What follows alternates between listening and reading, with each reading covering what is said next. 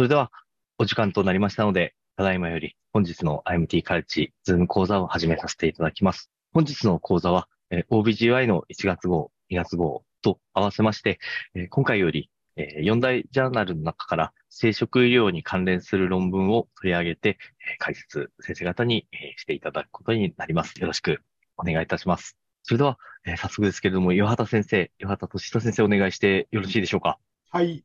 よろしくお願いいたします。ただいま資料を表示させていただきます。はい。はい。表題は、 no-test medication abortion、a systematic review ということで、えー、薬薬剤による、アメリカでは、あの、なんか、薬剤のみで、まあ、中絶を終わりにするということで、薬剤による中絶、内,、まあ、内心とか超音波検査とか、そういうものをしないで、えー、薬だけでやると。で、その症例として1万693人の患者さんを含む21件の研究を対象したと。システマティックレビューです。で、それで中絶は効果、うんまあ、薬剤による中絶は効果的で安全であることを示したということです。次お願いします。目的は、まあ、内心も超音波もしないで薬物だけでやってみていうことで、現アメリカでは9週未満の人は、えー、ほぼ薬物のみの中絶が増加していて、まあ、コロナ禍で、まあ、お医者さんも患者さんも接触を避ける意味で安全性と安全にことがなされているんだということで、次お願いします。で、まあ、診察も超音波もしないでやる中絶を no-test medication、abortion medication、abortion with history-based screening って呼んでると。超音波をやるメリットっていうのは、まあ、週数の把握もできるし、異所性の妊娠の排除もできるし、っていうところですが、丁寧なカウンセリングをすれば、そんな、あのー、こんなことをやらなくてもいいですよっていう答えです。と次お願いします。えー、丁寧なカウンセリングとは何を指していってるかというと、生理周期を聞き、成功の日を聞き、排卵数を聞き、経管粘液の量とか正常などを細かく聞くことによって、より妊娠の周数を当てるということですね。で、異所性妊娠に関しては、妊娠7週未満で1万6369人の中で1000人中1人、アメリカで全これはあの薬物を使ってないとき、アメリカ全体で8.3だから、それより全然使少なかったですよって言ってます。で薬物の使い方としては、吸収までの間にミヘプリストンを200ミリを内服して、24時間から28時間経った後からミソプロストールを800マイクログラムを膣内か舌下する。ブッカルって口腔内に置くんでしょうか。で、まあ、決して飲んではいけないと。口の中でとか、舌下と同じようなものでしょうけど。で、12種に関しては、12種までは、今度はミフェプリストンは200ミリを内服させといて、よちょっと時間を延ばして48時間、36時間経ってから同じようにミフェプロストール800ミリを使うと。それでもしそこで内容が出るまで、その後内容が出るまでは3、4時間ごとにミソプロストールを400マイクロを膣内か舌下をさせるっていう方法です。やり方はこういう方法。次お願いします。で、結果としては、妊娠70週、70日ですから、えー、10週まで未満の方の成功率は95%です、それ以上になったら83%で、手術となったのは3.8%で、異所性妊娠は0.02%っていうので、とっても推奨されるというところです。で、まあ、結論は、アメリカっていうのは広大な、なんですかね、アメリカは広大ですから、病院までの距離、移動距離や、それから費用を考える。そういうのを考えると、結局はコスパ、コスパのもとでやってるっていうのは、あの、私の知人の外人さんを相手に商売し、あ、仕事している人から聞きましたけど、アメリカはもうそういう国だから、あの、コストパフォーマンスに頼るから、あの、安全性っていうのは考えてないと。で、まあ、こういうふうにしてやるんだよと。で、で今は日本もだんだんその、うん、方向になってきてるみたいで、でもそうやっていくと、やっぱり一番は子宮外妊娠とかそういうのが分かんない。まあ、飲む方もきっちり理解してればいいけど、してないと本当に深夜に救急車が走るし、夜の夜中に僕らが異所性妊娠の手術もやんなきゃなんないようなとか、死亡事故も増えるんじゃないかと思ったというのが意見です。で、表は、表がありますよね。あはい、では、はい、表、はい、こちらになります。まあ、これは、あの、の最初にこの使ってる、このウェブとかアレンとかそういう人たちが使ってややった結果です。えー、っと、HCG の下がり具合とか、まあ、使ってるのはミミヘプリストン 50mg に対してと、えー、ミヘプロストールを 800mg 使ってるよっていうようなやり方で使い方の解説です。次、まあそういうのがずっと載ってました。次は表はこんな、次々表を見せていただければ。はい、で、まあ、ミヘプリストール、あ、次はどうぞ。え次もこれも同じものでした。なミフェあ次お願いします。でミフェプルストール以外は、えー、なんだかな。えー、とあこれはまあミフェプルストールを使っています。次お願いします。ミフェプロストール以外は、カルボプロプロストっていう薬を使っているそうですけど、これは日本には入ってない。カルボプロスト、ケメ、ケメプロストっていうのを使う。です。はい。じゃあ次お願いします。まあ、結果として事前にやったらこんだけ、えー、アイデンティフィケーションっていうのをややるときの、でやって、結局最後的にはインク含むな、まあ、スタディでインクルーズな15人で、レポートインクルーズな6人。うん、そう成功したかなりの数で、これ、異常がなかったよって言ってます。次お願いします。でこれはあ中絶の有効性に関して93%、95%っていうのが書いてありました。次お願いします。ただ、その表が載っかってました。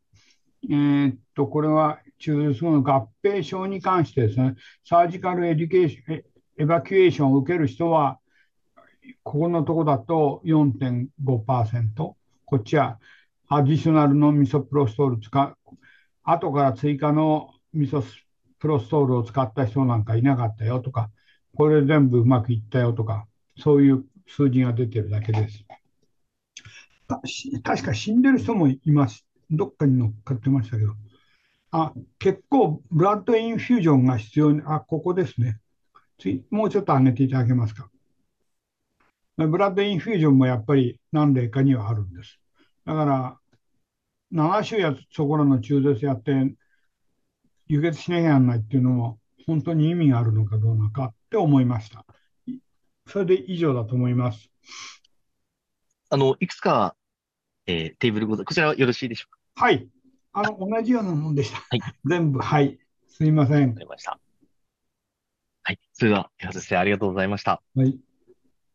それでは、岩端先生、引き続きお願いしてよろしいでしょうか？あ、僕ですか？はい。わかりました。あ、もう一個は、あの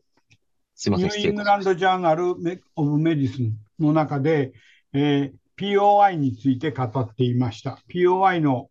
まあ、原発性卵巣機能不全で、その症例を乗っけて、その話をしてました。23歳の女の人が6ヶ月間生理が来なくなっちゃったと。で、23歳の時に無月経を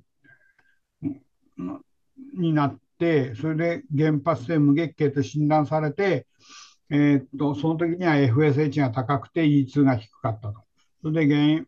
原因究明のために迅速な評価が必要だということで、次お願いします。で、まあ、これは症例として、まあ、23歳女性で気負って6ヶ月間の無月経、えー、気分の変化は更年期症状があるらしいですけど、1年前までは、まあ、30日の普通の生理があったし、えー、妊娠経験がないけど、銅の IUD を入れているっていうですね。それから BMI は24.6だから、やや太ってるけど、そんなでもない。で、FSH は閉経用だった。で、サイドルトロピンとかプロラクチンは問題はなかった。じゃあ、これをどう評価するんだっていうことです。あ、評価じゃない、治療はどうするんだっていうことです。次お願いします。それで、クリニカルプロブレムとしての、なんだっけな、40歳未満で卵巣機能が起こって、ゴナトロピーが上がって、で卵巣機能が落ちてたら、まあ、生殖能力が下がって、これは、え卵胞数も減少して、あの、POI。その減少はアメリカ人には1%だけど、日本人では0.1%ぐらいしかないそうです。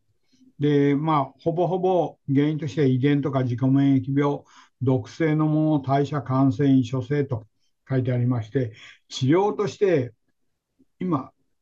重要なのは、その心理カウンセリングが重要。それから、まあ、あと更年期になっていくんで、骨と血管のことを、それからもし妊娠をしたいんだったら、とにかく早めの治療、体外受精をやりましょうっていうお話です。次お願いします。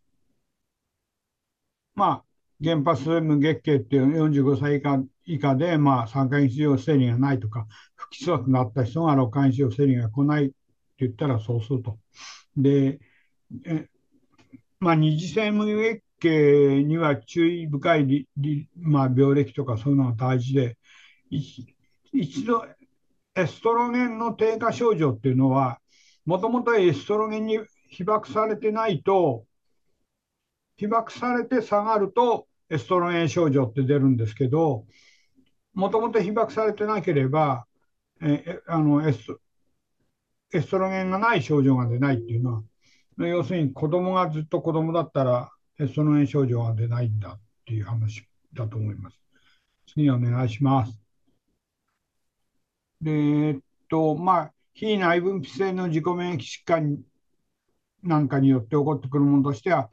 腹腔の疾患とか、ハゲとか、白斑とか、脱毛、悪性貧血、こういうクローン種病とかいろんなものがあるよと。で、原発性卵巣不全では遺伝的なものが一つ起因していると。その遺伝的なもので、昔は POI70% 以上が突発性と考えてたけれども、今はホールゲノム、ホールエクソンで配列決定を用いた研究からこう、えっと、X 遺伝子、X 染色体のに問題があるんだっていうことがより分かってきて、そのことを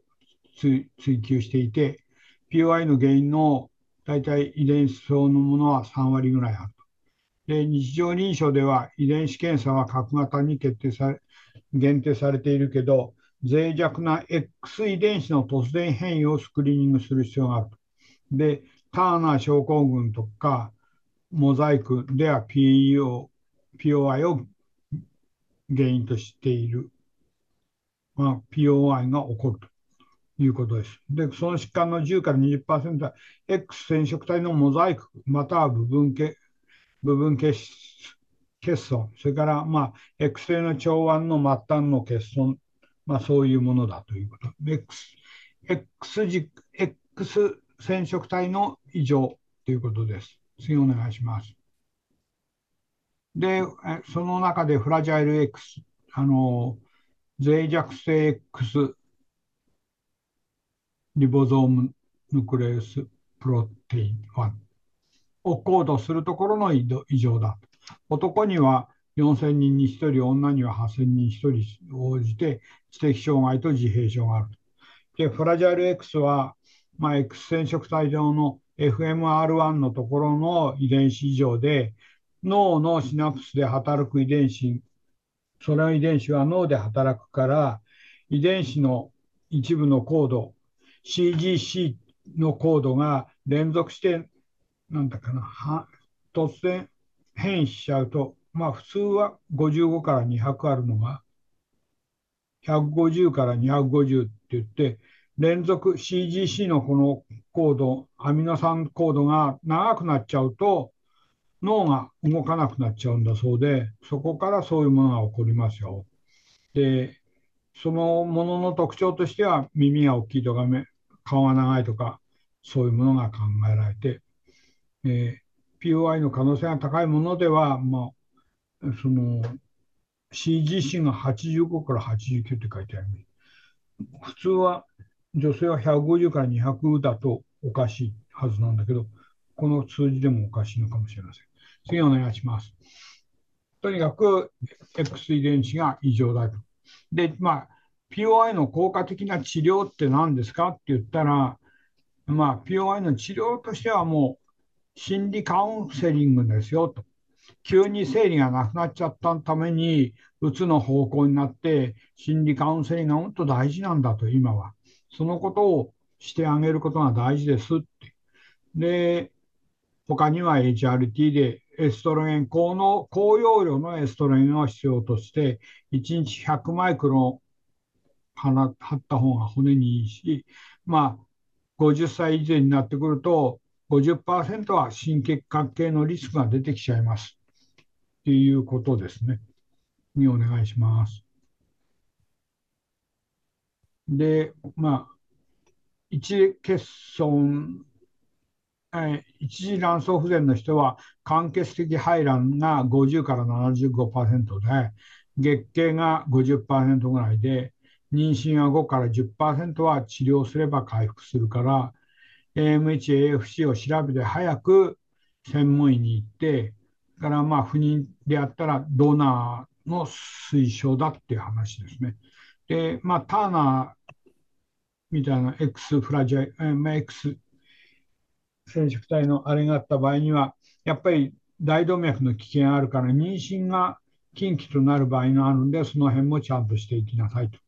で結果的には、えー、患者がフラジャル X であれば家族の遺伝子検査をして、カウンセリングをしてあげて、えー、更年期に対しては E2 を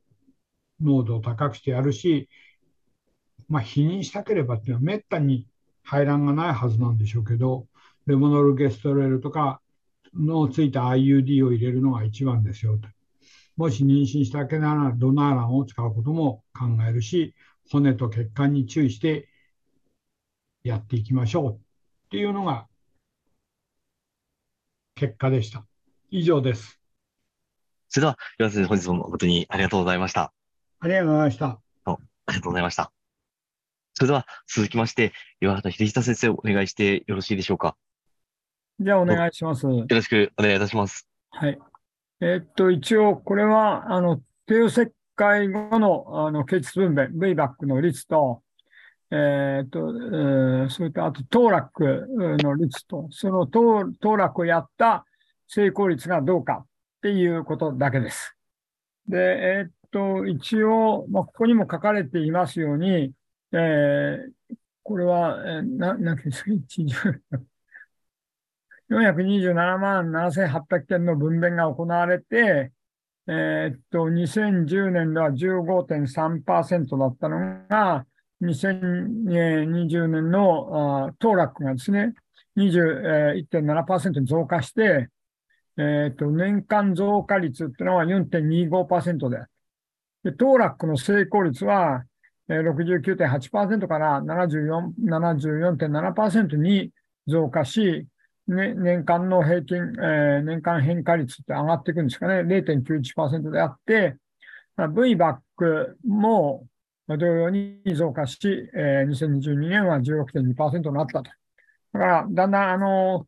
あの、当落、あの、帝王切開が、の、の、一応、形質文明を試みる、あるいは試みた、えー、成功したっていうのが、一応上がってますよっていうことだと思いました。じゃあ、たただこれだけなんですかね。すみません。それじゃあ次お願いします。あ、でこれはまあ一応、まあ同じことが書いてあって、その、うん、そまあその定義をしてあって、 TOLAC と、 TOLAC との、えっと、 attempted と、えっと、それと successful と、そうすると V バックというふうに分けて3つで話していました。じゃあ次お願いします。えー、っと、これは読んでいただければ、まあ、やりましたって、これ、まあ、まあ、2010年から2020年にかけて、 National Vital って、まあ、バイタル、えー、スタティスティックスシステムにおいて、1回または2回の低世界文面の基本がある個人の単体、遠い満期さんを対象とし、反復横断分析でやったということです。じゃ次お願いします。で、あ、もうこれも先ほどまあ、あの、言ったことです。じゃあ次お願いします。で考察ですが、えー、っと、一応、これも、あの、なんか、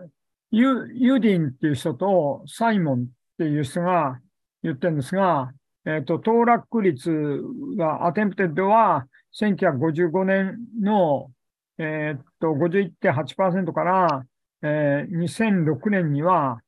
えー、15.9%。これは一応、2000最高値が51.8だったのが、2006年には一旦減っているんですよ、 TOLAC。それでところが2005年から2009年では、えっ、ー、と、 attempted っていう、まあ、試みたのは、ちょっと1.2%ぐらい、えっ、ー、と、2005年から2010年1.2%増加しています。で、2000年から2009年の平均の、えー、は、これはですね、ちょっと、ここの記載が間違ってて、えっ、ー、と、これ、あ、ちょっとこれが間違ってたんですね。えっ、ー、と、そこの記載が、えっ、ー、と、23.4というのは、これちょっと間違いで、えー、マイナス3.4%。これちょっとマイナス3.4%なんです。ちょっと、あの、どこに書いたか忘れちゃったんですが、これちょっとやって、ここのところは2000年から2009年にかけて、一応成功率は、あの、下がっているということになります。で、で、それだったんですね。それで、そういうふうな経過を一応、このアディンっていうんですか、それとサイモンさんっていうのはそういうふうに言っていました。だけど、もう、えっ、ー、と、先ほど言いましたように、少し少し、えっ、ー、と、2005年から、えー、2009年、2000年から2000、えっ、ー、と、えー、2005年から2009年とのアテンプトでは1.2%で、やっぱ試みようっていう人たちが多くなってきた。それでですね、えっと、本研究では、当落とその成功に関する米国人のレベルの傾向を、人口レベルの傾向を示している。当落に対する医師や病院のサポートの変化、あるいは成功、帝王切開文明の減少に焦点を当てた州とか国レベルでの取り組みがあって、それで少し、あの、当落が増えてきてるんじゃないかと。だけど、あるいはその他の要因がこれらの結果に、まあ、そうしてるんじゃないかと言いながらも、これらの結果が寄与しているかはどうかは不明であると。当落率及び成功率は増加しているが、2020年の当落率の最高値は22%ということで、依然として、えー、過去のピーク時よりも低く、全体的な増加も穏やかである。しかし、当落の成功率は75%高く、適切な候補者による当落を推奨していった方がいいだろうと。当落を推奨していった方がいいだろうということで結論でした。じゃあ、次はお願いします。だから、まあ、あでそうですね。これが2010年から15.3だったのが21になって4.25増えて、えー、69.8から74.7増えて0.91増えたと。V バック率もこう5.21。で、V バック率というのとトラックと成じゃあ、あこれが一応先ほどです。はい。じゃあ次お願いします。えっ、ー、と、まあ、これも先ほど言いました。えっ、と、えっ、と、帝王世界文明の減少が少し起こってきているけど、あとトラに対するのかわかんないと。まあ、だけど、一応成功率は75%高いので、まあ、適切な人に行っていこうということで、それだけです。はい。じゃあ、テーブルとはよろしいでしょうか？今少し。2010年のはこうこうですよっていうことです。2010年が15.3が2020年21.7、えー、成功率が69.8が74.7、10.7が16.2。じゃあ次お願いします。それでこれも、あの、2020年が22%だったけど、過去の方がちょっと高かったよって、まだ、っていうだけのことです。で、まあ、一応、まあ、これは、まあ、ただまあ、いや、当落が増えてきて、成功率、V 学なんかも増えているからっていうことで、まあ、アメリカも、そういう、え、すいません。ありがとうございます。申し訳ない。インターネット。いいそれだけです。これはもうこれだけで。ありがとうございます。こう2、3ページのもんなんです。全然ただこうやって増えたよって書いてあるだけでした。申し訳ございません。ありがとうございます。それでは、先生、引き続きよろしいでしょうか？はい。はい、すみません。この次も、簡単な症例報告で申し訳ございません。えっ、ー、と、なんか UAE をやったんだと。で、UAE をやったら、それが、あの、10年後になんか変な、あの、合併症が起こったっていうんで、あ、そういうことも起こるものかと思っただけでした。まあ、これも、あれです。まあ、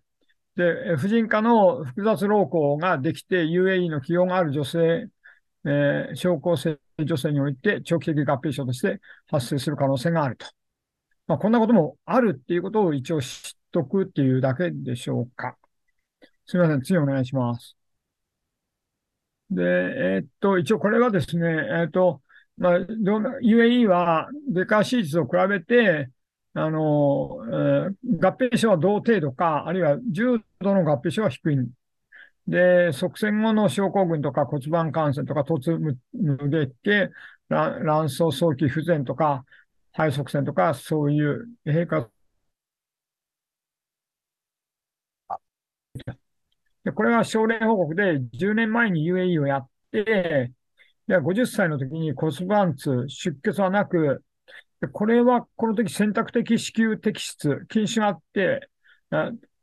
ああの、だから角質かなんかをやってるんじゃないかと思います。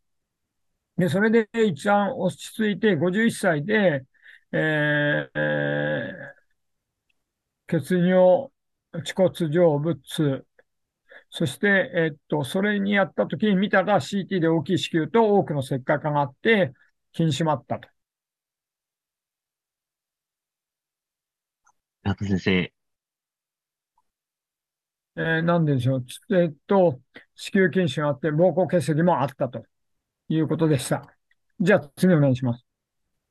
それで、いろいろ症状、まあ、その後、まあ、一旦それでも帰ってるのかしら。それで2週間後にまた救急外来に行って、血尿と痛みがあって、CT やって、ニョロ造影やって、生活、生活、石灰化の閉却禁止と、え見たんだけど、その時には、2週間後の救急外来行った時には、もうその、膀胱結石みたいなのは見られなかったと。貧血があり、血尿があり、痛みが続くために、膀胱鏡で子宮壁の、うん、を見たら、後半性の病変があって、そこに老行があったと。で、そこの老孔に、えっ、ー、と、チストスコープを入れたら、石灰化していて、レーザーでやったけども取り切れなかった。で、メチレンブルーを入れて、膣タンポン入れたら、膣に色がついたと。で、今度逆光性 CT の、えー、膀胱造影をして、えー、したら、下行結腸にも造影剤が存在し、えー、コロノスコピーをやったんだけど、いまあ、その、繋がってるところはわかんなくて、お腹を開けたっていうことだと思います。それがこう、ちょっと図が載ってるだけでした。じゃあ次お願いします。次をお願いして。あ、はい。こちらもよろしいでしょうか。あの、絵はないでしたっけ？はい。で、まあ一応これ膀胱検査をしたら、えー、膀胱口壁に認められて、えー、後半性病変が一応こういう、えー、ところにあったっていうんですか？それで、えー、詳しくやると、石灰物が突出していた。じゃあ次お願いします。それでこれは、あの、な、なんですか、フォルミウムレーザーでレーザー照射して、老管のところからなんか、あの、石灰化のようなものができ、で、で、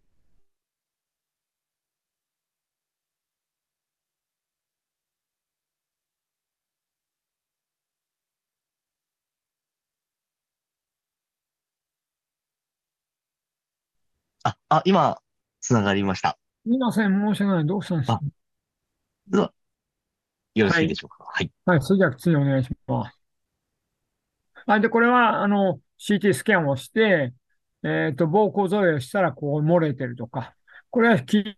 腫の石灰化だそうです。で、これは結腸に行ってんのかなっていうところで、一応、これはなんか、えっと、膀胱の中の、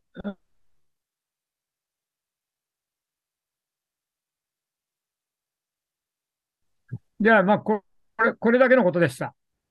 だから、まあ一応そういう例も、あの、UAE の合併症として起こったことがあったっていうだけで、すいません。まあこれで、これはまあただちょっとよく、僕もこの絵見てもよくわかんないんですけど、まあそういうふうなのがありましたよっていうだけでした。申し訳ありません。すいません。どうもありがとうございました。はい、失礼します。すいませんでした、皆さん。申し訳ない。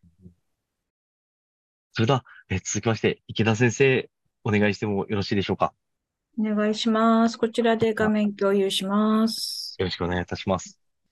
はい。えっと、今日は子宮鏡手術のメタアナリスの、えっと、話題です。えー、GNLRH アノグシトとダナゾールを用いた術前処置は、あらゆる子宮鏡手術において液体吸収と手術間、手術時間の短縮に有効であることが明らかになったという内容です。えっ、と、子宮鏡手術時の液体吸収を最初に抑えるための薬薬理学的介入に関して今回調べられています。研究目的ですけれども、まあ、そのようなことで、研究の方法としてはいつものように、あの、えっと、英語論文を対象としたものをメタアナリシスという形でしています。で、えっと、論文検索により、えっと、結果ですけれども、ゴナドトロビン放出ホルモン GNRH アゴニスト、ブリップラス、ウリープリースタル、サクサン、エステル、バトプレシン、ダナゾール、オキシトシン、及び局所麻酔、全身麻酔、極部麻酔を検討する規約6の研究が特定され、そのうち28件が対象となりました。今回のスタディでは、ダナゾールと GNRH アゴニストによる術前処置を受けた患者では、対象群との患者と比較して、平均液体吸収量の優位な減少が認められました。ウリープリスタル酢酸エクセルと麻酔の種類には差がありませんでした。えっと、麻酔の種類とバゾプレッシンの関連するデータはメタニスに適さなかったということです。しかし、4件の研究では液体吸収に関して対象群にもバゾプレッシンが指示された。まあ、バゾプレッシンを使った方がいいんじゃないかっていうものがあったということですね。バゾプレッシンはちなみにあの10中だけ使うって感じですね。えっと、で、で平均手術時間はウリープリスタル酢酸エステルとダナゾールと GNRH アルゴニストの術前処置により短縮しました。ということで、結論としては GNRH アゴニストとダノドルを用いた術前処置は、あらゆる子宮鏡において液体吸収と手術時間の短縮に有効であるということが分かったということですね。経口避妊薬とかプラゲシチン療法、ブレトプレプチンなどの他の介入をえ評価することを目的とした質の高い研究は依然として不足しているという状態です。はい。で、質の方でいくつありますけれども、まあ、いつものように900件ぐらいから、えっ、と、いろいろと脱落していって、最終的には28の、えーと、論文を評価しましたよっていうことです。そして、えっ、ー、と、まあ、その評価にした28個の論文がざーっと並んでるんですけども、えっ、ー、と、まあ、RCT とかプロスペクティブスタディとかも割と入ってて、で、あの、サージカルプロセデュアーとしてはミオメクトミーが割と多いのかなっていう感じで、エンドあのエンドメトリアブリベ、あブリ、あの、内膜の、え焼灼術みたいなものも入ってます。で、ずっとずっと言ってて、いきますが、降りない、降りない。続きですけど、まあ、さっきと同じですね。ミオメクトミーとかが多いですって感じですね。はい。はい。で、ここからが、えっ、ー、と、本題なんですけども、まあ、最初のフォレストブロットですけど、ガノトロピン保湿ホルモンアゴニスト、えっ、ー、と、GNRH アナゴリスですね。を術前処置大体3ヶ月ぐらいして、えっ、ー、と、調べたものが並んでいて、で、フォレストプロット的にいつものように、まあ、その、した方が、えっ、ー、と、液体吸収に及ぼす影響が、えっ、と、少なかったということですね。まあ、結局、術中に、子宮鏡って術中に、えっと、まあ、あの、還流液を生殖使おうが、まあ、それ以外のウロマチックみたいなのを使おうが、やっぱり体の中にたくさん入っちゃうと良くなくて、あ特にあの、ウロマチックみたいに、あの、えっ、と、電解質が入ってないものとか、線を超えると手術止めなきゃいけないとかっていうのがあるんですけども、まあそういうので、まあ、やっぱりその術中の液体吸収っていうか、体の中に吸収されている、回収できない液体の量が少ないことはいいっていうことで、まあ、コナドトロピンホスト、ホルモン、あ、GNR チャのホストは、そういう意味ではいいってことですね。で、ナダノダナゾールに関しては2例だけですけど、研究があって、これもやはりいいということです。また、ダナゾールに関してはけど、副作用が多くて、ニキビとか、あるいはその体重増加とかあったりとかして、まあ最近は用いられなくなっているというふうに本文中には書いてありますました。次のウリープリスタル酢酸エステルって日本ではあまり馴染みないんですけど、今日本で使える緊急避妊薬で、ノルレボとか、あの、レボノルゲストレル錠っていうのがあるんですよ。あの72時間しか使えないただのレボノルゲストなんですなんですけど、もう一つなんか緊急避妊で世界的に有名な122時間使える緊急避妊薬で、プロゲスチンを受容体モデュレーターみたいなやつがリプリプリスタル酢酸エステルっていうものなんですけど、まあ、応体ホルモンの作用を抑えるような作用があるものらしらしいです。で、まあ、あの、えっと、避妊目的にも使うし、そういう内、あの、出、えっと、子宮筋腫とかの出血を減らしたりとかする目的で海外では用いられている傾向があります。あの、手術に適さないような子宮筋腫の出血を減らすような処置で用いられるんですけど、まあ、このリープリストル酢酸エステルによるものに関しては、 forest plot 的にはゼロをまたいでしまっているので、有意差ありませんでしたよってことですね。あと、子宮鏡の手術の液体に、液体吸収に及ぼす全身麻酔と脊髄麻酔の影響ですけど、まあ、ああの、二つの論文があるんですけど、脊髄麻酔の方がいいとか、全身麻酔の方がいいって言ってる論文があって、これは差がありませんでしたよってことです。で、あの、ここから先は手術時間になるんですけども、手術時間に関しては GNRH アナログを使った方が、やっぱ手術時間短くなる傾向があって、まあ、ちあ、禁止がちっちゃくなったりとかするので、それはそうかなと思うんですけども、ダナドールも同じように手術時間を短くする作用があって、えっと、リリプリスタル酢酸エステに関しても手術時間に関しては、やっぱり使った方が短くなりますよっていうような傾向があります、あ、なりますということが分かりましたってことですね。はい。で、最後の方のフィグが、これはよくわかんないですけど、なんかそのランダム化試験による、まあ、バイアスがあるかないかっていうのを見てるらしいんですけど、まあ、あんまりバイアスないですよっていうことが、こちらは、えっ、と、 randomized trial に関してこういうふうに並べてあって、図が書いてあって、その下は、まあ、その、えっ、と、 non-randomized study に関するバイアスの話をしてるんですけど、それもあまり、その、リスクとしては low risk だっていうことで、最後が、まあ、その、えっ、と、コホートに関する、そのなんか、バイアスのリスクを見てるらしいんですけど、これもよくわかんないんですけど、全部 low だということで、まあ、その、えっ、と、 study に関する、あの、バイアスはそんなにないだろうっていうことで、これで、えっと、全部で以上です。説明終わります。ちなみにですね、私の経験的にはこの後ですね、あの、あの、レルミナ、GNRH アナログがアンアンタゴニストが出てから、子宮鏡の術前処置、割とアンタゴニストを使ってすごくいいなって印象があったりするので、そのうちアンタゴニストの論文が出てくるんじゃないかなと思ってます。はい、以上です。教育停止します。池田先生、ありがとうございました。では、続いて、林先生、よろしいでしょうか？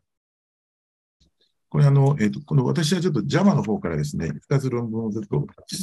表させていただくということで、えっ、ー、と、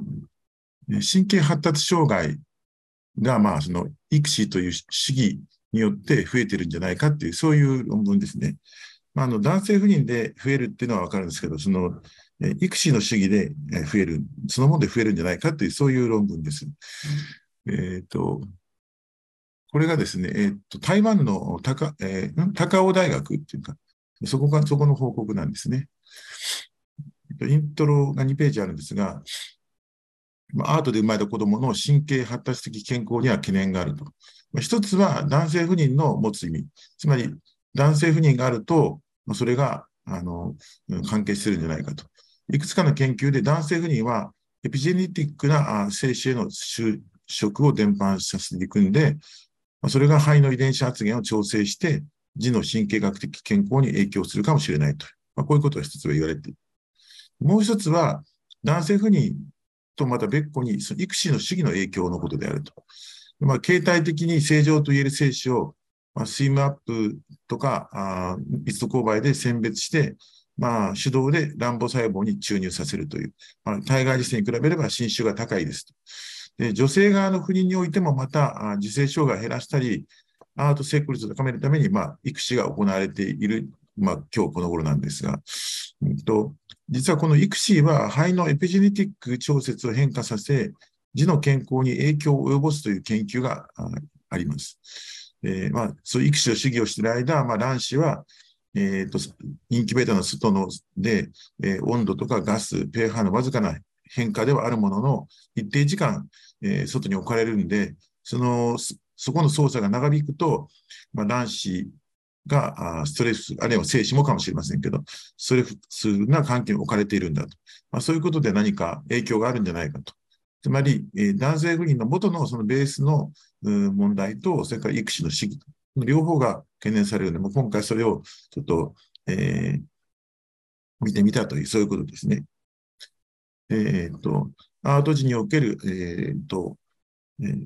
自閉症のスペクトラム障害ですね。それから、あ発達の遅延、そして、えっ、と、これは、多動、えー、なんだっけ、多動、注意血管多動障害か。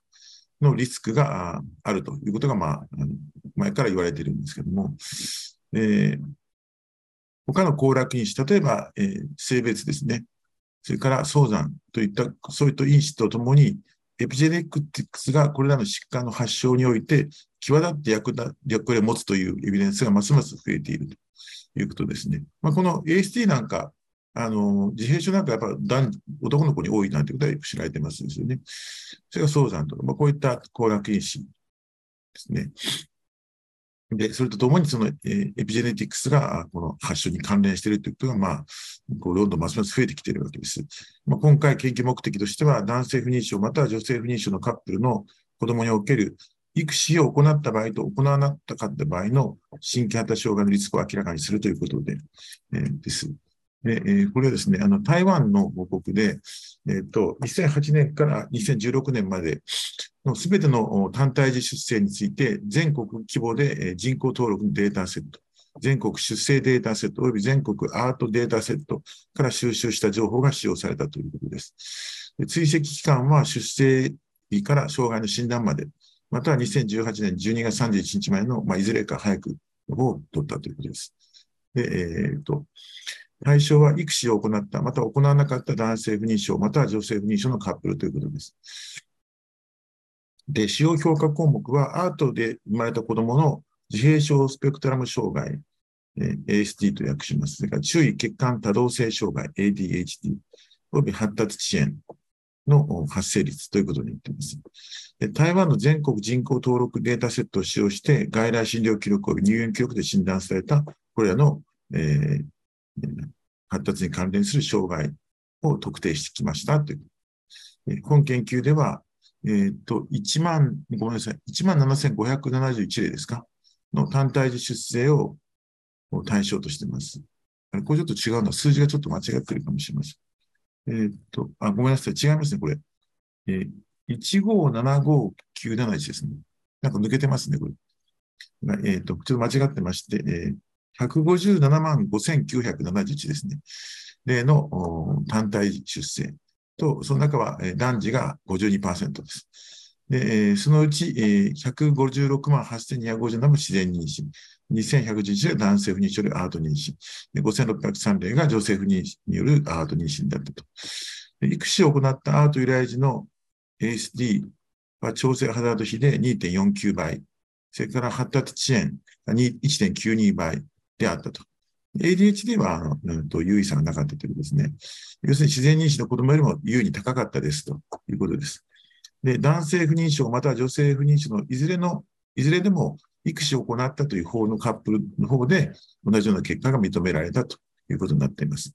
で結論として本研究の結果から男性不妊症は、えーと、意外なことに子供の神経発達障害のリスクの増加と関連しないことが示唆されたと。で、えー、男性、女性、不妊症の両群において、育児が、あ育児の主義が AST や発達支援のリスク増加という点で、子供の神経発達に対して好ましくない影響があることが示されたという、そういう内容です。これは、あの、えっ、ー、と、まあ、簡単に、要するに自然妊娠の数、156万と、 female infertility と male infertility と、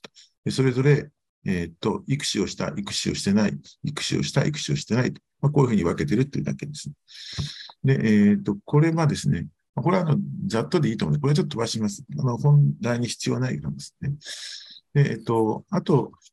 テーブルが2つで終わってしまうんですけれども、これはですね、えっ、と、自然妊娠に関連する、と、このそれぞれの3つの疾患の、まあえーはえー、と有病率ということなんですけれども、えー、とこれは AST で ADHD で、えー、発達障害あ、発達支援というふうになっていまして、これがまあ、全患者さんの数なんですけれども、これがインシデンスで、まあ、0.3%とか、まあ、そんなにそれぞれすごい高いわけじゃないんですが、で、えー、と、これ、まあ、ここで見ていただくと、調整した、あえー、っと、えー、調整のハザード比ですか。この自然妊娠、 natural conception を1としてどうなるかということで、 infertility group の female の方が1.48倍。これは1をまたいでます。で、えー、 male 2.20。これは2をまたいでない。まあ、じゃあ、確かにここを見ると男性不妊の方で、多いの、子供は多いの ASD が多いのかなっていう、まあ、ちょっとそういう読み取れるんですけども。で、アートで育児を行ったって言えば2.49倍で、育児を行ってないというのと0.99で、これは、あまあ、もう関係がないということですね。ここに有意差が出てるんですね。ここにも有意差が出てるということになって、ADHD に関しては、これは、あレファレンスに比べて、えー、いずれの、えー、群においても、うんとえーまあ、関係なさそうだということですね。で、発達支援に関しては、ナチュラルに、プレグナ、コンセプションが1とすると、えー、フィメールのインファーティリティで1.40倍。これは1をまたいでないんですね。で、メール、インファーティリティ、これも1をまたいでなくて高いということなんですね。ですから、男女とも高いんですが、やっぱり、やっぱりここでこの育児してるかどうかっていうことで分けますと、育児をしてない方が1.09倍で、えー、1をまた入れます。で、with 育児っていうのが1.92倍ということで、やっぱり育児をしている方で、この AST と同様ですね、高くなってますということなんですね。今度その、えー、育児に関連して今度ですね、じゃあ、えっ、ー、と、えー、自然妊娠を、やはりで、での AST の発症率を1とした場合に、フィメールで、ウィザート育児で0.87、それからウィズ育児で2.50、メールでも、まあ、育児をしないかったというアートだと1.59倍。これ一応またいちゃってるんですね。で、ウィズ育児で2.49倍。これ見ていただくとですね、このフィーメールでの、えっ、ー、と、これあのああ、男女という意味じゃないですよ、これ。えっ、ー、とですね、これ、フィーメールインファーティリティですね。確かそうだと思うんですね。これがですね、えっ、ー、と、えーえー、ここで育児で同じになっちゃうんですね。はい。で、これ ADH ではま関係がないと。で、えー、発達支援になると、やはり自然認識が1で、えー、フィンメルインファーティリティで、えー、っと、ウィザート育児が1.09で、 male も without ICSI が1.09ですが、やはり ICSI をすると1.90と1.95とですね、ほとんど同等になってしまうんですね。まあ、ここがちょっと衝撃的で、まあ、統計上は一応そうなるということです。で、えーと、ディスカッションが、えーと、2ページあると思うんですが、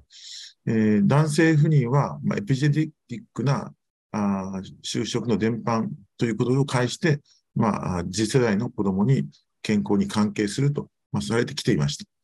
えー、精子のエピゲノムは、まあ、酸化ストレスによって影響されて、まあ、DNA のダメージが増強、精子の質が低下して男性不妊をもたらすと。ね、この辺はまあみんなそういうふうに考えていると思うんですが、精子の酸化ストレスは、まあ、肺発生に不利な因子となり得て、児の健康にも影響し、まあ、強いては遺伝性疾患とか神経発達障害、小児がんとして、えー、最終的にまあ表現系として表出してくるかもしれないということなんですね。で今回の研究ではえ、男性不妊症そのものと AST や HDH の関連があるとは結論付けられなかったが、一般的な、えー、精子評価の段を、えー、男性不妊の診断に用いたからではないかということを言っているんですね。つまり、あの、男性不妊というくくりでやったら、ちょっと結論、意外に結論付けられなかったんだけれども、要するに精子評価が、いわゆる、まあ、いわば WHO のパラメーターなんかで診断しているんで、まあ、それでこういうちょっとこういう DNA のダメージとか、あ酸化ストレスとか、こういったことで評価ではないので、まあ、そうすいわゆる男性不妊の重症度の評価とか、こういったあ精子機能のこういう新しい評価というものではないので、まあ、どうしても限界はあったのではないかと。でまた、あのこれよりも先行する以前の研究でも精子パラメーターと1000点以上や遺伝性障害と遺伝的障害の強い相関が証明されてないんですということなんですね。ですから、まあ、男性不妊症が本当にこれらの疾患発症リスク因子であるのかどうかということは、まあ、さらなる突っ込んだ研究が必要であろうということで、まあ、そこで本文中も述べられているんですが、WHO 2021年ガイドラインの中にも述べているように、まあ、新しい正式機能検査としての DNA の損傷とか、ロスの測定のような、まあ、そういった新しい技術が開発されてきてますよと。まあ、こういったことを関連させていくと、もしかすると DNA、あもしかすると、男性不妊症、まあ、その重症な、重篤なこういったものがある場合には、例えば神経発達障害の児が生まれやすいとか、そういったことが出てくる可能性はありますということを言っています。でもう一つ、その育児そのものがなぜその児の神経発達障害に、えー、関係してくるのかということに関する考察が簡単ですけど述べられているんですね。であの育児は、まあ、ご承知の通り、まあ、透明体を貫通するステップ、まあ、例えばここのステップも完全にバイパスしてますよと。それから現行の静止処理方法では、まあ、酸化ストレスとか DNA 損傷やっぱ一般的には増大させるので、まあ、最も最良の精子を選択しているということにはなってませんということですね。で、さらに選択した精子が遺伝的血管とか DNA 損傷を持っている可能性があって、まあ、イントロどころ述べたように、育児主義自体が精子や卵子へのストレスで増大を増大しているのかもしれないということを言っています。で、育児主義が増加させた精子 DNA 損傷と児のえ神経発達学的健康リスクと関連しているかもしれないと。ですので、まあ、えっ、ー、と、精子の効率的な処理法の開発とか、あるいは適切で質の高い育児主義を提供するとか、それから男性、女性とも不妊症患者における、まあ、育児をどういう人に適用すべきなのかということをきちんと、まあ、定義する。現在はここにはコンセンサスがないわけなので、まあ、そこを定義していくということが大切な未来のストラテジーではないでしょうかということが述べられていました。以上です。林先生、ありがとうございました。それでは、林先生、引き続きお願いしてよろしいでしょうか？えっ、ー、と、これもやはりあの邪魔なんですけれども、えっ、ー、と、えー、子宮内膜症と、それから、あえー、うつ病、それから不安障害、えー、接触障害ですね、イーティングディソーダとの関連を、まあ、えっ、ー、と、疫学的に、そして、えー、遺伝的な関連を両方見たという、そういうふうな論文になります。疫学的と遺伝学的ということですね。子宮内膜症患者さんで、そのうつ病とか不安障害の罹患率が高いということは、まあ、以前からまあいくつも報告があります。ででまたそれらが合併すると、内膜症の症状の増悪とか、えプログノーシスが良くないとか、QOL がますます低下すると、まあ、そういうふうにされてきているわけですね。で、えー、でなぜこの内膜症にこういったあ精神疾患が合併するのか、あるいは関連が多いのか、罹患率が高いのかということは、まあ、えっ、ー、と、この慢性疼痛があるということで、まあ、それがリンクされてきたという記述があります。でしかし、本当にその慢性的な痛み、これは確かにあのこれらの関連の背景として重要な役割を持つかもしれないが、それだけでは説明できないということもあります。例えば、あなんかマウスらしいんですけども、内膜症モデル動物っていうのがあって、まあ、これを使ってみると、その痛みとは独立して、そのうつ病とか不安障害引き起こされるということが、あなんかあるらしいです。したがって、えーと、必ずしも痛みだけを介して、これらの疾患が、の発症が多いということにはならないんじゃないかということを言っています。で、えー、著者が言うには、あ彼らが知る限りにおいて、えー、ゲネモワイドのデータを用いて、内膜症とうつ病の併存ということを調査した研究が、1件だけでありますよと。で、そこでは遺伝的な相関というものがつまり内膜症とうつ病の間に遺伝的な構築において、えー、似たところがあって、そして、えー、うつ病が内膜症への、まあ、コーザルエフェクトの可能性を示唆していましたというのががありますということですね。で、研究目的としては、子宮内膜症とうつ病、不安障害、摂食障害との関連に、え、多面発現、プレオトロピーが関与しているかどうかを調査することというふうになっています。このプレオトロピーっていうのは、え、多面発現ですけども、これはあの、えっ、と、単一の遺伝子、一つの遺伝子が多くの異なった、しかし一見関係のなさそうな表現形に効果を及ぼす現象というふうになってですね。つまり、あと一つの遺伝子が、まあ、ある機能、あるいは何か一つの形質だけに関係してるんじゃなくって、えー、一見関係ないような別のところの表現形にもなんか効果を及ぼす、そういった現象のことですね。で研究デザインは、えっ、と、これはあの米国の報告なんですけども、えっ、ー、と、2021年9月か2026月の間に、えー、血縁関係のない女性20万2200、20万2276人を対象に、えー、まあ、あの、こういう遺伝子関連研究をしましたということですね。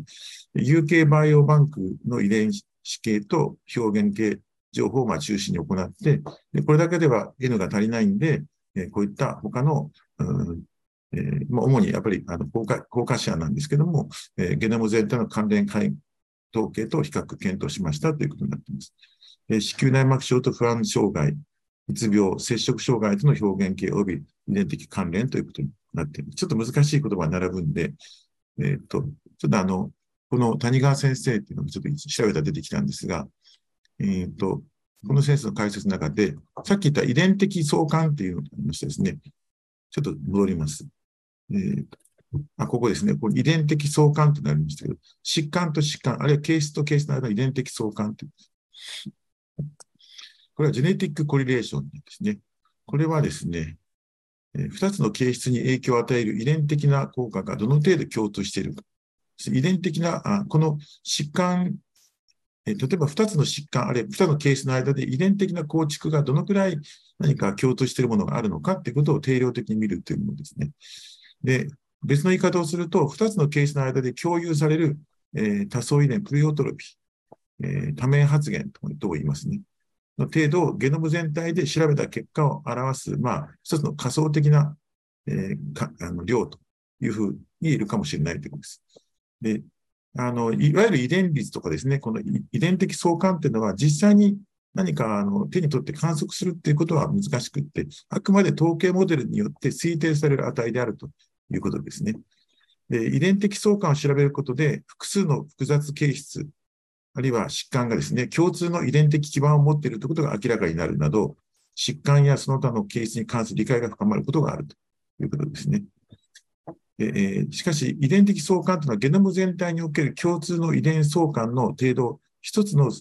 一個の数字としてまとめたものであるので、実際にどのような遺伝的領域が共通した効果を持つのかっていうのは明らかになっていませんということになっています。ちょっと、ちょっと難しいですかね。えー、まあ、結果としてですね、あの、子宮内膜症の女性、平均年齢50.3歳と、からあ対象女性の平均年齢は56.7歳。まあ、これが研究に含まれたということです。で年齢とか BMI、社会経済状況、慢性疼痛関連表現系、えー、イリタブルコロンがあるかどうか、それから精神疾患の合併を考慮した、まあ、多変量回帰分析というのをまず行っててみましたと。そうすると、えー、やはり子宮内膜症はうつ病が、えー、3.61倍のオッズ比で、摂食障害が2.94倍のオッズ比で、また不安障害が2.61倍のオッズ比で、やはりコントロールの女性に比べて、オッズ比がそれぞれ上昇があったということです。で一方、その遺伝的な状況の解析を見ますと、一貫してやはり遺伝的な相関というものが認められましたよと。で、その、えー、これ1に近いほどより強いということらしいんですが、うつ病では0.36、不安障害で0.33、および摂食障害で0.61と、えーまあ、そういうふうにして、え、ー、と、遺伝的な相関が、やっぱりこの子宮内膜症と各種これらの疾患との間にあありましたということですね。えっと、これはメンデルラムラム化研究もしてるんですけども、まあ、それをすると、うつ病と不安障害への遺伝的二病性というのは、子宮内膜症のオッズの上昇と関連したと、いうふうになっています。えー、つまり、えっ、ー、と、うつ病に、遺伝的にうつ病にななりやすい人っていうのは、そういう人は子宮内膜症にもなりやすいと。まあ、ちょっとあの正確じゃないかもしれませんが、まあ、あえて言えばそういう不安障害と関連している、まあ、遺伝的なそういう背景を持っている人は子宮内膜症に将来なりやすいと。まあ、そんなふうなのは出ましたということです。で、えー、とじゃあ何が、まあ、その多面的に共通しているのかってなかなか難しいんですが、まあ、一つの例として、その共通する多面的関連について、まあ、ゲノムワイドに解析を行ったら、えー、と多重検定補正後にも子宮内膜症とうつ病の間に多面的関連を示す証拠を持つ一つの遺伝子が、まあ、見つかりましたということですね。えっ、と、これちょっとどういう、あの、Z スコアなのかちょっとよくわかりませんけども、まあ、有意差がこれだけの、ね、こういう遺伝子だが、やっぱりなんか多面的な関連を示す、両者の間の疾患の間の多面的なあ証拠を示す遺伝子だとして、一つ同定されましたけど、まあ、生物学的な意義は、まあ、なかなか難しいんでしょうけども、まあ、そういうのがありましたということです。結論としては、これらの知見は子宮内膜症が多面発現的なメカニズムを介して、女性のメンタルヘルスと関連していることを明らかにした。本研究は子宮内膜症における精神疾患合併の根底にある、根底にあるプロセスの遺伝学的及び表現的証拠を示した最初の大規模研究であるということですね。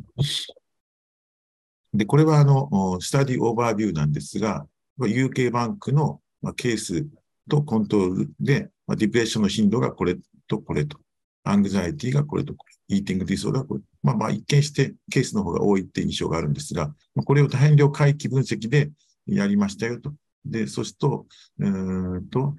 えー、まあいくつかの、えっ、ー、と、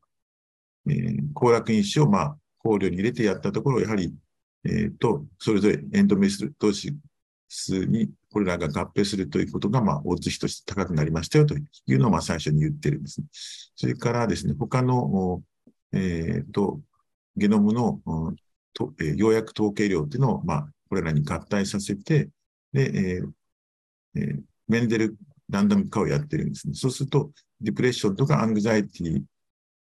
に、まあ、遺伝的にリンクしている人たちっていうのは、うんと、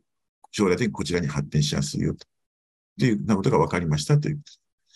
それから、これは、うんと、遺伝的な相関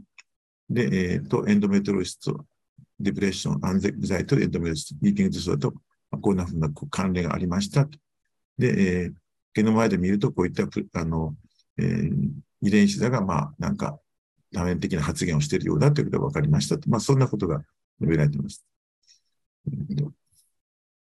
要するに、これが、まあ、あの表現系としてのなんかその疾患同士の、まあ、いわゆる古典的な方法の関連。これは遺伝的なオーバーラップというものを示す、まあ、研究と、この二つをやってるということですね。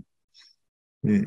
まあ、これはまあ、あの、ちょっともうビジネスなんですけど、要するに UK の、えー、バイオバンクで、まあ、ケースとコントロールで、それぞれこう、まあ、あの、キャラクタリスティがこう並べられてるという、まあ、これはあんまり意味がないので、やめてしまいます。これは、あの、えっ、ー、と、多変量解析で様々な強変量をセットして考慮した場合ということです。で、あの、4つのこの、いわゆる、えー、強変量を、まあ、何を置くかということで、まあ、モデル1っていうのは単純に年齢だけでということですね。これだけでもやっぱりこれだけの、うんと、お寿司が高いというですね。2番目は、えー、年齢だけじゃなくて、ボディ、BMI と、それから、あ社会経済的な状況と、それから処刑年齢とか、月経周期の長さというものを、まあ、強変量として考慮した場合に、やはりそれに残っていく。そういうふうにして、いろいろやっていくわけですね。三つ目はなんかピル飲んだり、なんか痛み止めを、え使ってるかどうかとか、あ便秘があるかどうか、えイリタブルバーウェルシンドロームがあるかどうかって、そういうのを強変量にしても、やはり生き残ってくると。で、それからお互いに関連するなんかそのえっ、ー、と、併存するような、うん、これとこれを持ってるとか、これとこれを持ってるとか、これとこれがあるとかって、そういう併存しているものを、まあ、考慮に入れて、そして、えー、それがモデルようになるんですけど、まあ、そこまで、えっ、ー、と、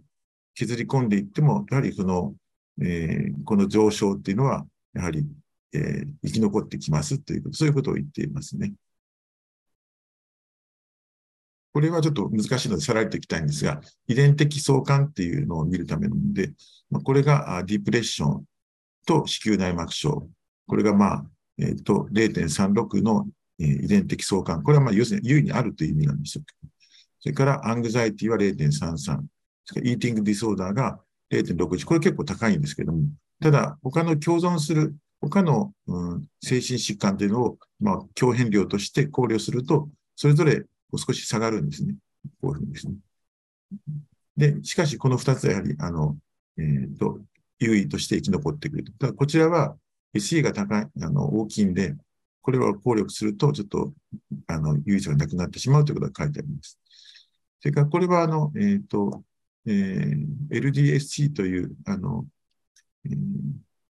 連鎖不均衡での解析による、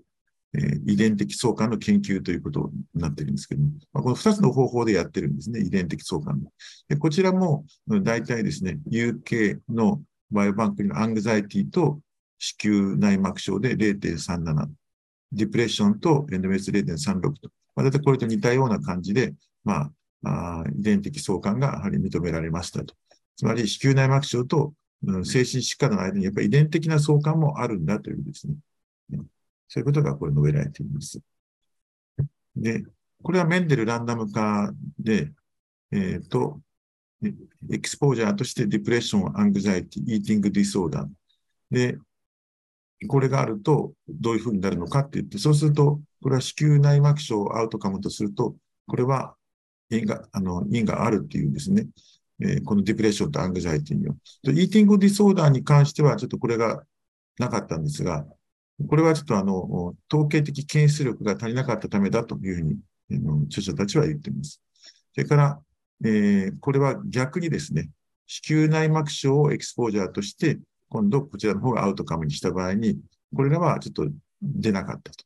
うん、いうことになっています。有意差が出なかったということになっていて、これは、やはりこれも、あこの子宮内膜症の方の、まあ、パワー不足が原因だというふうなことが述べられてました。で結論なんですけども、うんと、子宮内膜症が多面発現的なメカニズムを介して女性のメンタルヘルスと関連しているということが明らかにされました。本研究は子宮内膜症における精神疾患合併の根底にあるプロセスの遺伝学的及び表現学的な証拠を示した最初の大規模研究ですと。子宮内膜症の病態を精神的に、身体的な健康も含めて、より包括的に考慮していくの重要性を示していますということになっています。で次のスライドが最後かもしれません。実は、あの、これ、あの、あの、こういうのを見つけ、いろいろ調べて見つけたので出してるんですが、あの、要するに、えー、病院、病院、ある疾患の病院を、まあ、突き詰めて明らかにしていこうとする、まあ、疫学ですね。エチオロジカルエピデミオロジー。この場における、における、あの、トライアンギュレーションっていうこともあるんですが、まあ、要するに日本語で訳すと三角加速量っていうんですが、これがあの、2017年にこの方がなんかこう論文で書いてるんですね。えっ、ー、と、まあ、トライアンギュレーションっていうのは多くの、もうあ、こっちにありました。ごめんなさい。えー、三角測量というのは社会学とか教育学、理論物理学、数学の多くの研究まで使われていますという、まあ、何もあの疫学に限ったことではないんです、ね。で、要するに何が言いたいかというと、たった一つのあのアプローチだけで突き詰めていくと、あの、えー、見失うことがあるっていうんですね。つまり、いくつかの異なるアプローチの結果を統合して、因果推論を強化する。そういったことが、あそういうプラクティスが、この triangulation であるというわけですね。でカップ、それぞれのアプローチ、いくつかのアプローチをやって、それぞれのアプローチはそれぞれ、やはり潜在的なバイアスっていうのがどうしても出てくるわけなんで、でそしてそれはほとんど無関係であると想定されるので、要するに、あの、例えば今回で言うと、えー例えば遺伝学的な、えー、にあの結びつきを研究するというのと、それから表現型で、えー、結びつきを研究する。その多面的な方法でやっていくことによって、より統合していくと、まあ、その、えー、教員というものに関しての、まあ、あ正しい結論というのが引き出せるんじゃないかっていう、そういうことになってるんですね。まあ、同じようなもの、例えばメタ解析とか、それからシステマティックレビューとか、まあ、いろんなことがあるんですけども、まあ、今回の研究に関しては、要するに、こういう、えっ、ー、と、うん、遺伝学的及び表現的な証拠ということで、まあ、こういう研究をしたのかなという、そういうことです。以上です。では、林先生、本日も誠にありがとうございました。はい、じゃあ失礼します。ありがとうございました。後ほど。それでは、え続きまして、荒木康久先生、お願いしてもよろしいでしょうか？はい、よろしくお願いいたします。よろしくお願いいたします。こんばんは。私は、あの、新しい雑誌に林先生が、事務局の方が、こうやって新しい雑誌を作って、あの、載せていただきまして、ありがとうございました。それからちょっと私、まだ声が枯れちゃってるんですけども、林先生はじめ他の先生が、言葉はどうでもいいけど、スライドがあればわかるからとか言って、エンカレッジしていただきましたので、あの、参加させていただきました。よろしくお願いします。え、よろしくお願いします。今日のですね、タイトルはここにありますように、要するにあの、アートをやってるときに、できるだけですね、あちょあの、できるだけですね、できるだけあの、余剰灰なんかを作らないで、最小限の灰を作る。そのためには、受精させる焙煎の段階での採卵の数をですね、採卵の数を減らせばいいんじゃないかという、そういうモデルについてです。で、その時に人工妊娠中絶と関係があると背景にあるということが出てまして、えどうしてそういうことがあるのかなと思って、それで興味がありました。それで、これを見まして、アメリカの実情が垣間見れたような気もいたしました。それをお話ししたいと思います。アートの現状なんですけども、2019年には世界で250万周期が行われているそうです。ちょうどこの年の産婦人科のあの統計の表を見ますと、45万8000周期で赤ちゃんは6万何千人生まれたと出ておりました。でアメリカではシングルエンブロトランスファーがですね、2010年には18.2%でしたけども、19年には77.3%に増えているということです。これもちょっと驚きました。私はあのアメリカは妊娠はした方がいいので、多体でもなんでも、まあ、ままなんでしょうか。たくさんの卵を戻しているという具合に理解しておりましたけど、最近は随分変わってきているということが分かりました。そして技術が進みました。凍結が増加してきました。しかしですね、このアメリカで最終的に凍結した肺がですね、移植されてないという事実もあるようです。2004年から13年に、ある研究者の調べた40万周期の解説し解析してみますと、その中にはですね、195万4千ほどの凍結肺がありまして、なんとですね、このうちの120万、190万のうちですよ、120万の肺は移植されてなかったそうなんです。そうしますと、患者さんはこれらを廃棄するのか、あるいは教育のために、まあ、クリニックというかラボに提供する、あるいは他の患者さんにドネーションする、あるいはそれを言うのが嫌だったら、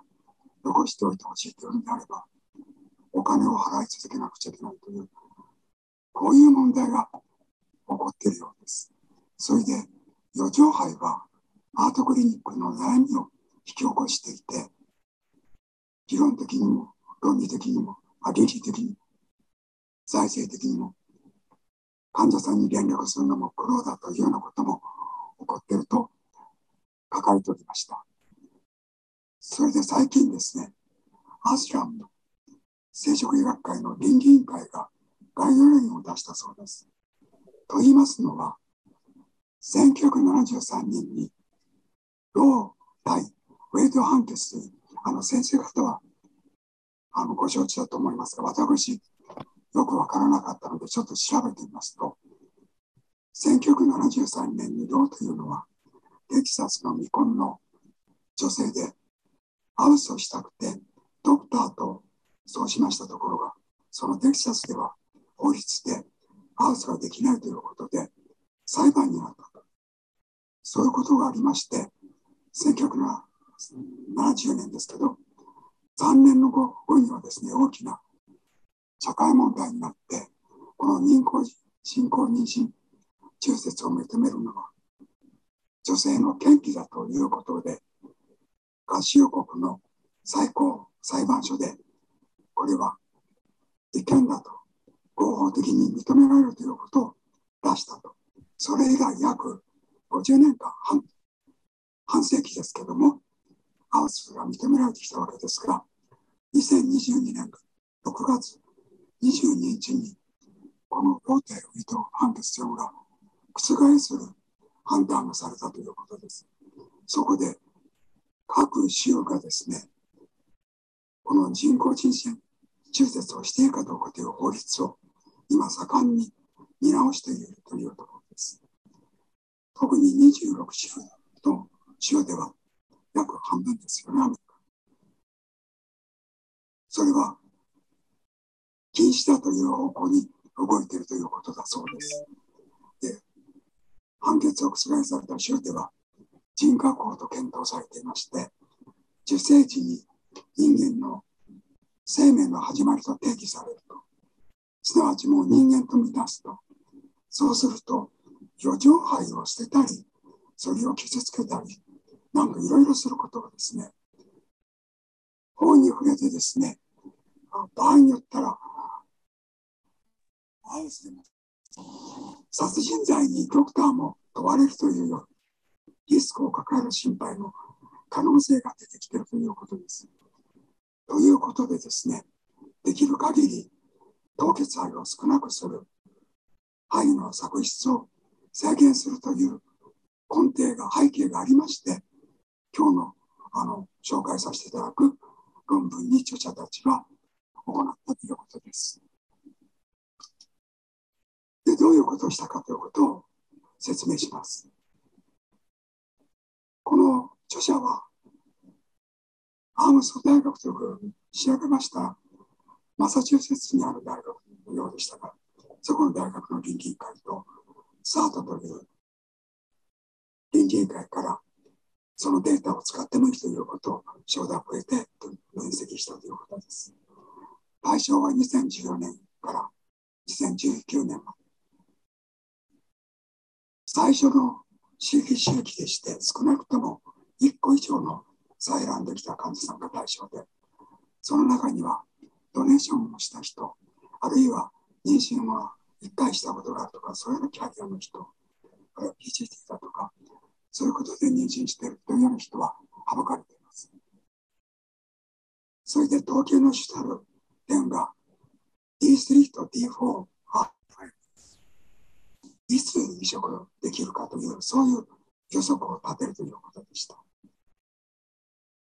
D3 で高年齢で採卵数が少ないという時には、それは移植の持っていく率が少ないわけですから、採卵したのは全てに採卵に焙煎することは通常すると。それから D5 に回収された場合に廃盤法になる割合はどのぐらい採卵した卵子になるかということの予測です。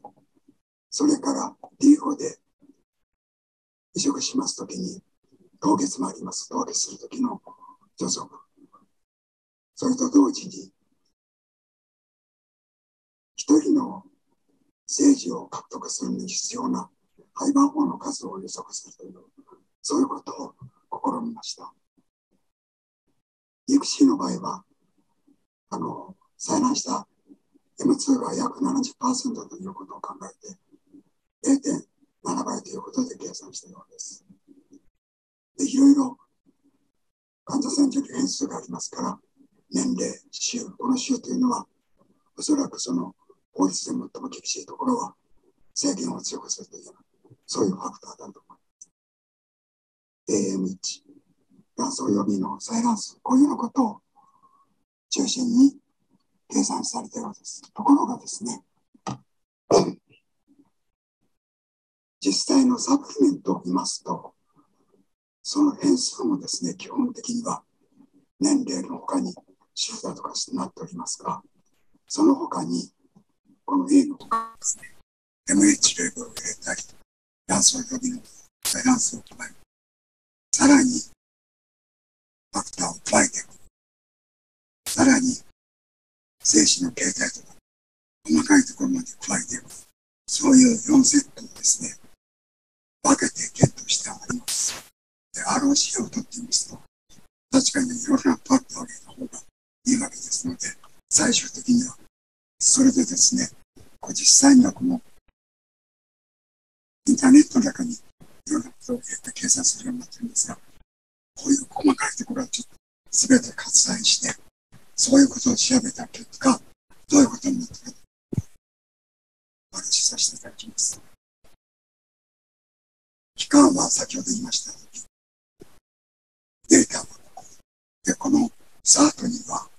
アートクリニックの82%が加盟しているんです。で、患者さんは31万人。年齢はですね、18から45歳。それで、この年齢の、えー、治療値は35歳なんです。細かいことは、ここに、ね、D3 と D3、あ、D5 で分けた時の数です。細かいことはちょっと省略しまして、こ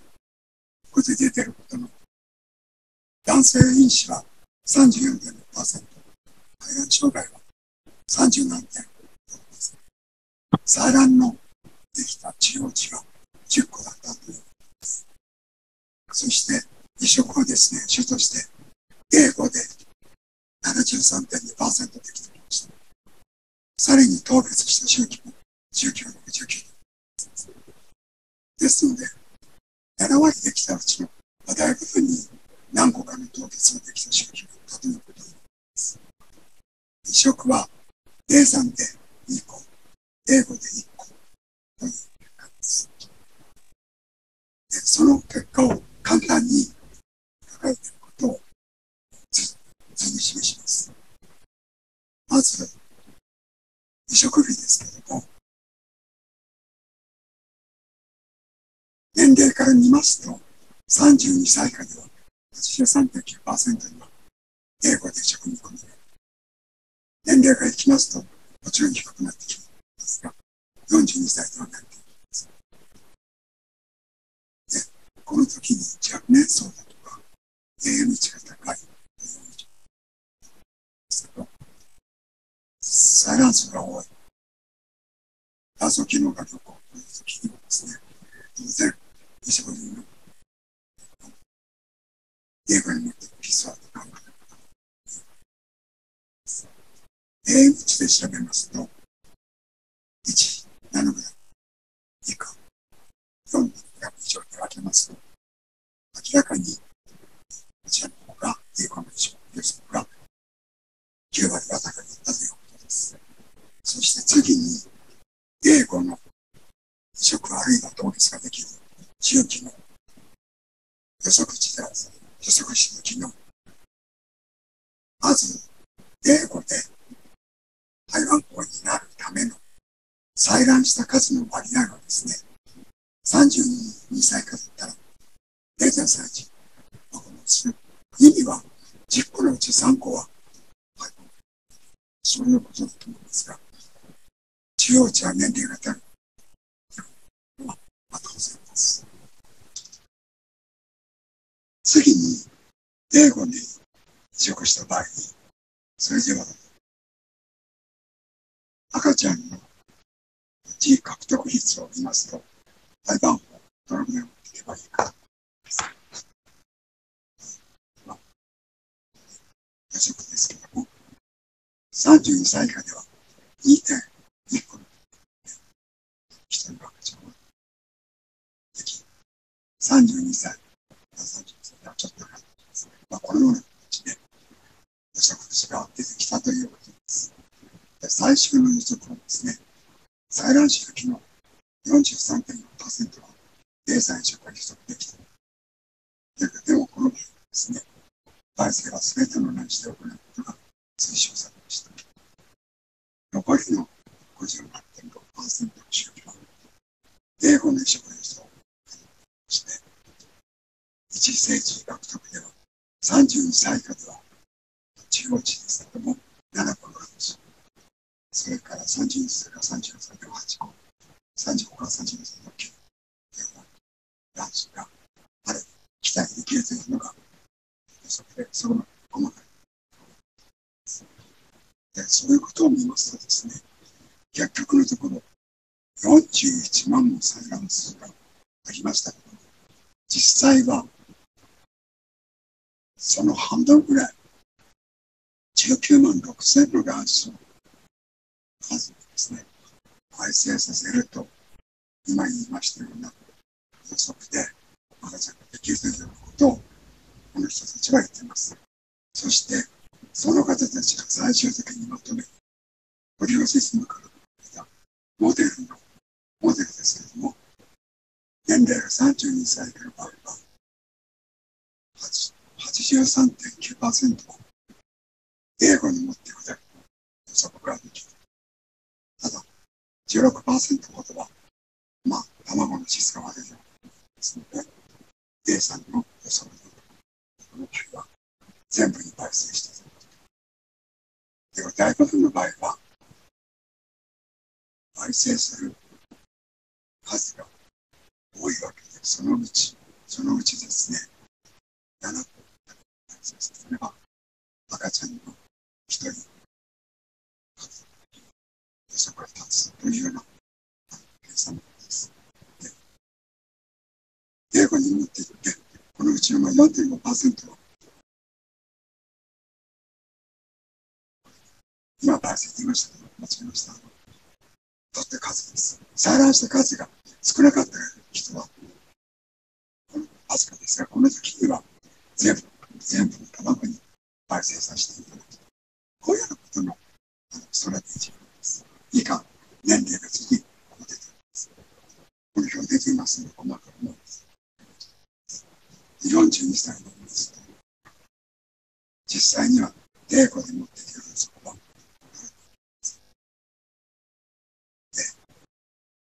そのうちですね、採卵が魔法た場合、3%ぐらいに、その場合でもですね、実際に赤ちゃんを受けられる30個の胚盤が必要だというです。で、多く、女性多くはですね、もう採卵数も少ないから、発してるというのは、私たちのモデルということでした。そして、ディスカッションです。ディスカッションに書いたことを、家事10人入る。そうです、そうも入く感じです。当然、反面性、保守外性ということで、一部の州では、野鳥肺の廃棄が、大化受精の実践が、本部に、その可能性が出てきました。有限性に基づいた制度を使用することで、野鳥肺の発生を抑えることができるであろう。これがこの人たちの作った予想四条肺を最小限にして、政治学とても、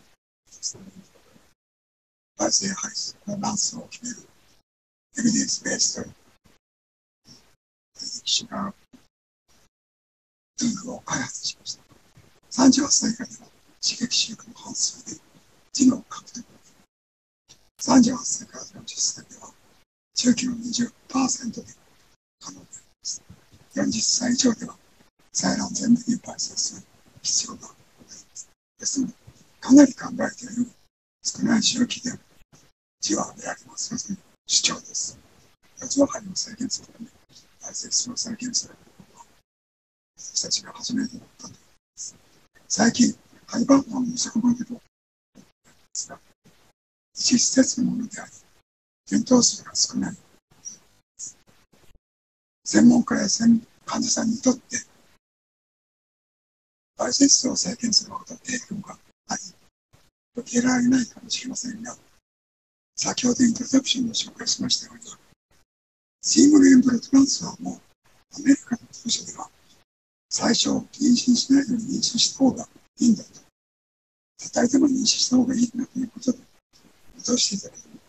それを見直されてきている。したがって、同様にこの再生する数を減らしていくというのも、経済的ではない。期待しているということです。ストレッチとしては、ザートというアメリカの90%以上が、思考89%何パーセント書いてました。